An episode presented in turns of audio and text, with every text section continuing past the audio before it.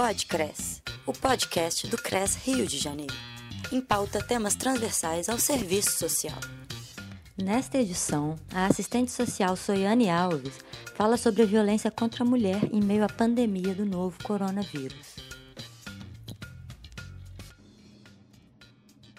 Olá, meu nome é Soiane Alves, sou assistente social do Tribunal de Justiça e integro a equipe técnica do Juizado de Violência Doméstica e Familiar de São Gonçalo, região metropolitana do Rio de Janeiro. Os juizados de violência doméstica e familiar foram criados pela Lei Maria da Penha, né? E integram a rede especializada de atendimentos à mulher em situação de violência doméstica. E aí cabe a esses juizados processar, julgar e executar as causas decorrentes da violência doméstica e familiar contra a mulher. Na última sexta-feira, dia 7 de agosto, a Lei Maria da Penha completou 14 anos. E nesses últimos 14 anos a gente observa que a legislação ela provocou sim uma mudança daquilo que a gente compreende como violência doméstica e também do nosso posicionamento enquanto sociedade no enfrentamento desta problemática. Se antes a gente dizia que em briga de marido e mulher não se mete colher, hoje a gente tem um outro entendimento. Mas ainda assim, a gente tem muito a avançar.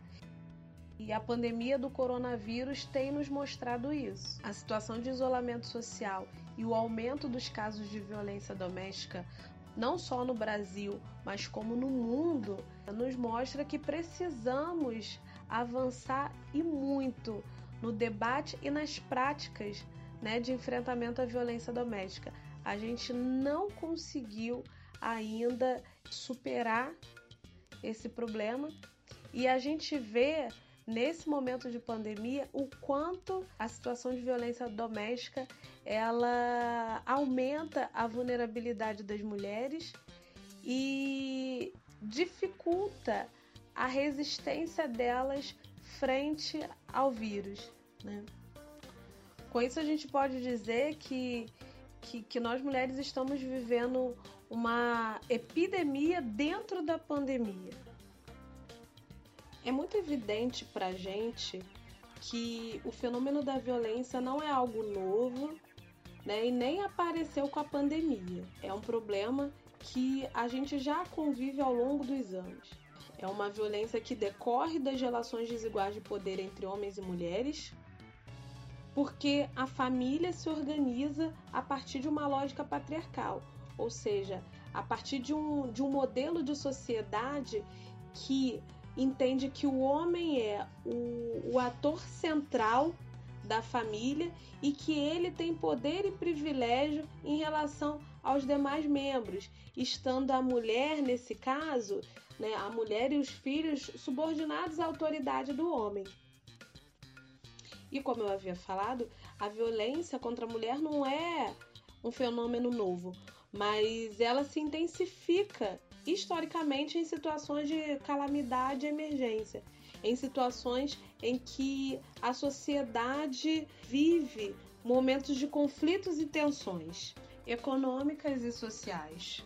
Esses contextos de emergência, como é o caso do que estamos vivendo neste momento com a pandemia do novo coronavírus, trazem problemas econômicos e sociais que atingem diretamente a família. Então, assim, a gente está falando de situações como desemprego, perda de renda, dificuldade de garantir o provimento material da família, incerteza quanto ao futuro, ou seja, existe um conjunto de fatores que acirram os conflitos familiares e faz com que os membros da família tenham dificuldade de desempenhar papéis tradicionais e historicamente definidos e acordados dentro da dinâmica familiar.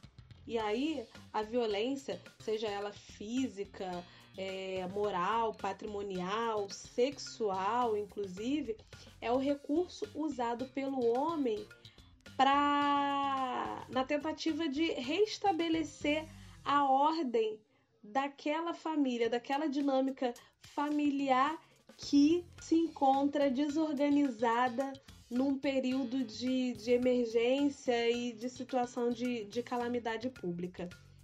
Isso nos permite afirmar que os contextos de emergência e calamidade pública de fato intensificam é, a violência contra a mulher.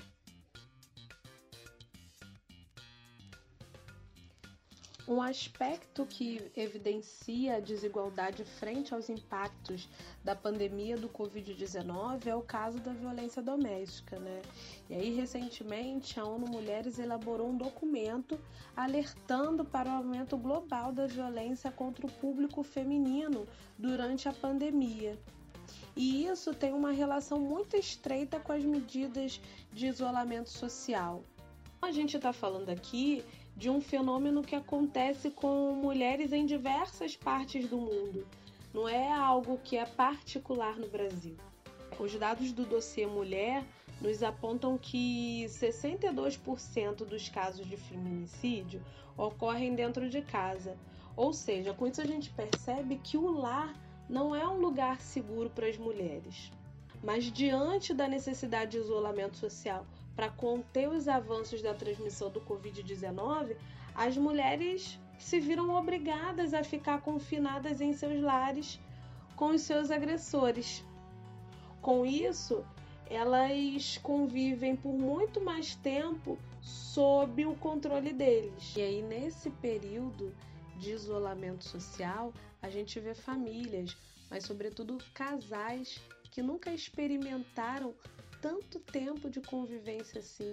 Imagina, é, 24 horas por dia, 7 dias por semana, dividindo o mesmo espaço com, com seu companheiro, com seus filhos, e, e aí dessa intensificação da, da convivência cotidiana surgem aí situações de tensões das mais variadas possíveis, como por exemplo, essas famílias, né, sobretudo esses casais, precisam refazer seus acordos de uso, por exemplo, da televisão, do computador, do tempo no banho.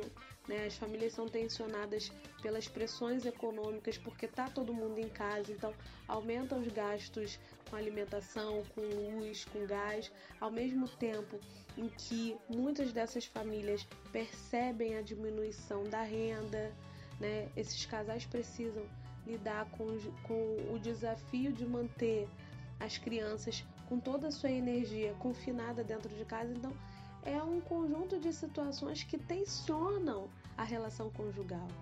E aí, se tratando né, das mulheres que são historicamente subordinadas aos homens, né, dessas famílias que são construídas sob a base do patriarcado, né, se a gente pensar nessa sociedade que ainda legitima a imposição da autoridade é, com o uso da violência física, moral e até mesmo sexual, enfim, tudo isso contribui para o aumento dos casos de violência e, né, como consequência disso, para o aumento da vulnerabilidade das mulheres. E aí, nesse contexto de isolamento social, as mulheres acabam tendo mais dificuldade para sair de casa para fazer a denúncia ou buscar a sua rede de apoio, seja por receio do vírus ou por estar submetida ao controle do agressor.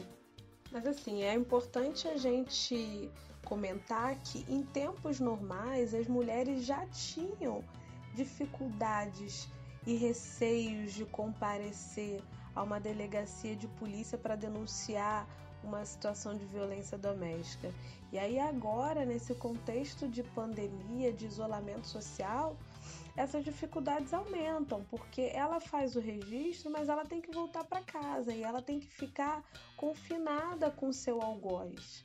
O número de denúncias registrados pelo Ligue 180 em março deste ano foi de foi 15% superior ao de março de 2019, né? Então, assim, muito embora o Disque 180 e demais estatísticas sobre violência doméstica nos aponte um aumento no número de casos, é muito provavelmente a cifra oculta, né, que corresponde aos casos de violência não denunciados, tende a aumentar em razão do isolamento das vítimas e do maior controle por parte dos parceiros pandemia tem nos obrigado, enquanto sociedade, a fazer um debate mais franco e aprofundado acerca das desigualdades sociais, sobretudo as desigualdades de gênero. O aumento do desemprego entre as mulheres e o consequente deslocamento para o trabalho informal trouxe à tona o fenômeno da feminização da pobreza. E aí, muito embora é, as mulheres estejam mais presentes no mercado de trabalho, elas ainda ocupam os postos de emprego mais precarizados, de menor remuneração e estão mais sujeitas ao trabalho informal, sobretudo as mulheres negras. Além disso, elas estão concentradas né, nos setores de serviço ligados ao cuidado, como as políticas de saúde, de educação, assistência social. De acordo com os dados do IBGE, os domicílios que têm mulher como responsável ultrapassou a barreira de 30 milhões em 2017. E aí, com milhões de trabalhadoras informais, a pandemia tem reduzido a capacidade das mulheres de garantir a sua subsistência e a subsistência de toda a família, uma vez que os efeitos econômicos decorrentes da crise sanitária atingem altamente setores geradores de emprego para as mulheres, como nos aponta o relatório da ONU Mulheres. Então, a pandemia, ao atingir os setores que absorvem a mão de obra feminina, ainda que informalmente, aumenta a vulnerabilidade das mulheres e, consequentemente, aumenta a miséria nas famílias chefiadas por elas a gente vem discutindo o quanto a pandemia tem nos obrigado a avançar em debates que são muito caros para a sociedade, como é o caso da divisão sexual do trabalho e a sobrecarga do trabalho das mulheres no âmbito doméstico. O primeiro ponto é: precisamos desnaturalizar a função de cuidado atribuída às mulheres porque esse é um dos componentes centrais do acerramento das desigualdades de gênero. A história tem nos mostrado que a conquista da mulher ao mercado de trabalho, e aí eu abro um parêntese para dizer mulher branca, né? Porque a mulher negra sempre trabalhou na sociedade brasileira. Então a conquista da mulher branca ao mercado de trabalho não foi o suficiente para o progresso dos direitos das mulheres. O primeiro ponto é: precisamos desnaturalizar a função de cuidado atribuída às mulheres, porque esse é um dos componentes centrais do acerramento das desigualdades de gênero. E aí, essa dupla, tripla jornada tem efeitos muito perversos na vida das mulheres. Pensando do ponto de vista aí das relações de trabalho, esse acúmulo de, de funções e de tarefas acaba por desvalorizar e precarizar a mão de obra feminina. Então, muitas mulheres acabam sendo preteridas dos postos de trabalho ou sendo remuneradas abaixo, né, sendo menos remunerada do que o, os homens, porque os empregadores entendem que a sobrecarga do trabalho doméstico das mulheres pode comprometer a sua produtividade. As mulheres acabam tendo que recorrer aos trabalhos informais, né, aos famosos bicos, então vão vender comida, vão trabalhar é, fazendo unha, vendendo roupa, para muitas das vezes ou complementar a renda da família ou para ser a única fonte de renda, porque como a gente viu, a gente tem um número muito expressivo de, de famílias chefiadas por mulheres no Brasil. E aí, essa situação de pandemia e imposição de isolamento social revela essa perversidade para as mulheres que socialmente e culturalmente exercem o papel de cuidado dos filhos e dos membros da família e dos afazeres domésticos. Antes do isolamento social, conforme levantado pelo IBGE, as mulheres brasileiras dedicavam cerca de 21,3 horas do seu dia com afazeres domésticos e cuidados de pessoas da família.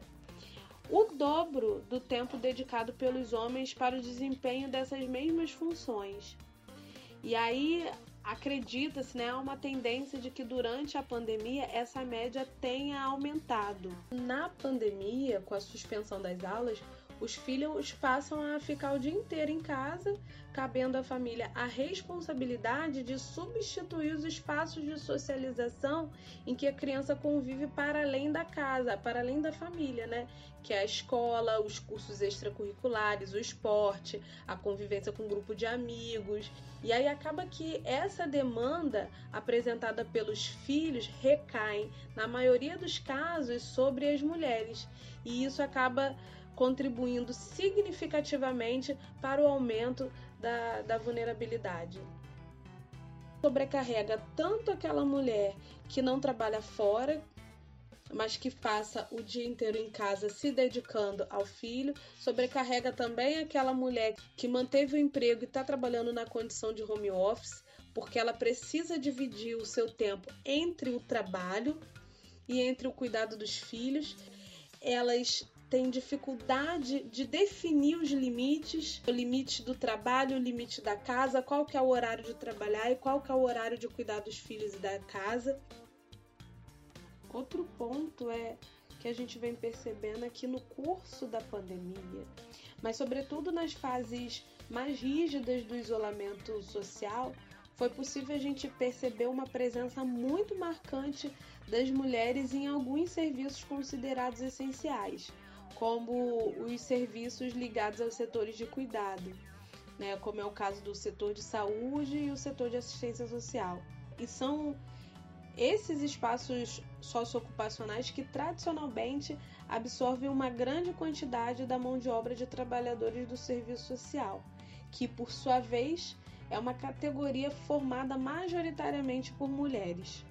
Aí, o trabalho das assistentes sociais tem sido fundamental na garantia do acesso aos direitos pela população, porque nesse período de calamidade pública em que se intensificam as vulnerabilidades sociais, é nesse lugar que a gente atua, no lugar ali de, de garantir e possibilitar que essa população que acaba tendo menos condições de enfrentar o vírus, nesse lugar que nós, assistentes sociais, somos chamadas a atuar.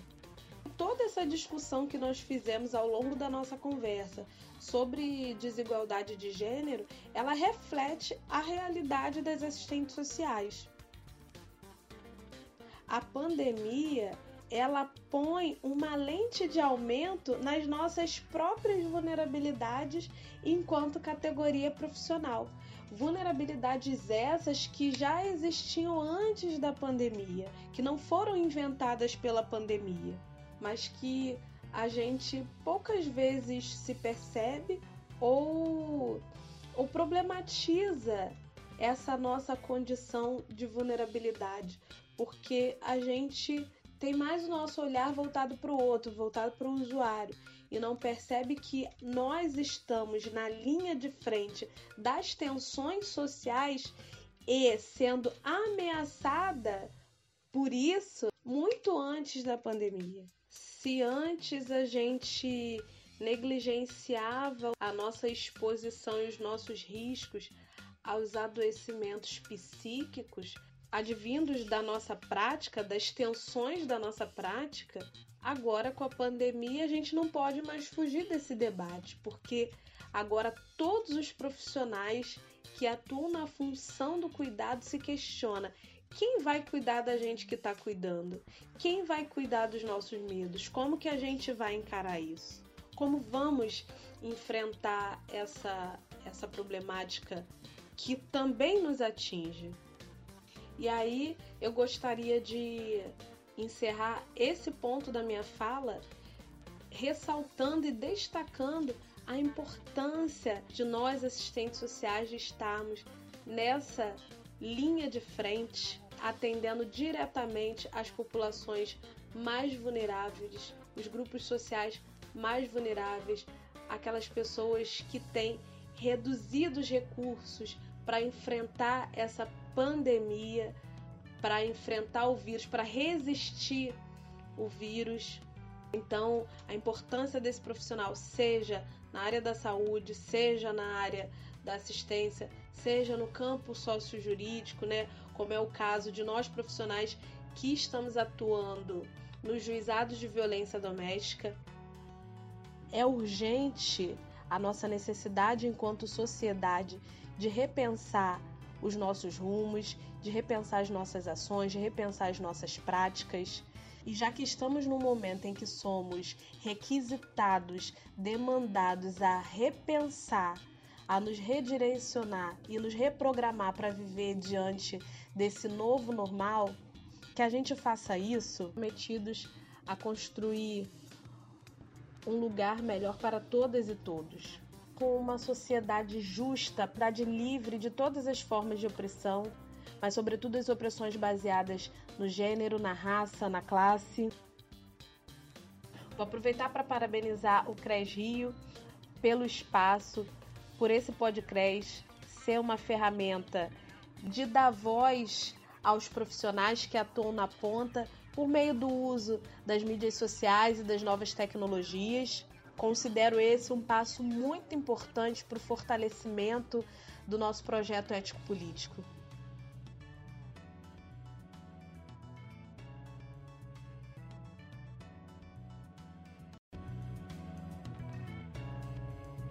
Podcres, o podcast do CRES Rio de Janeiro.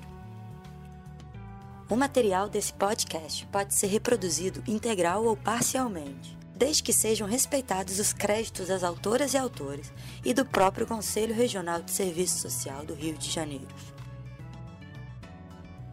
Produção: CRES, Sétima Região. Música tema: Rio Funk, de Alex Natif.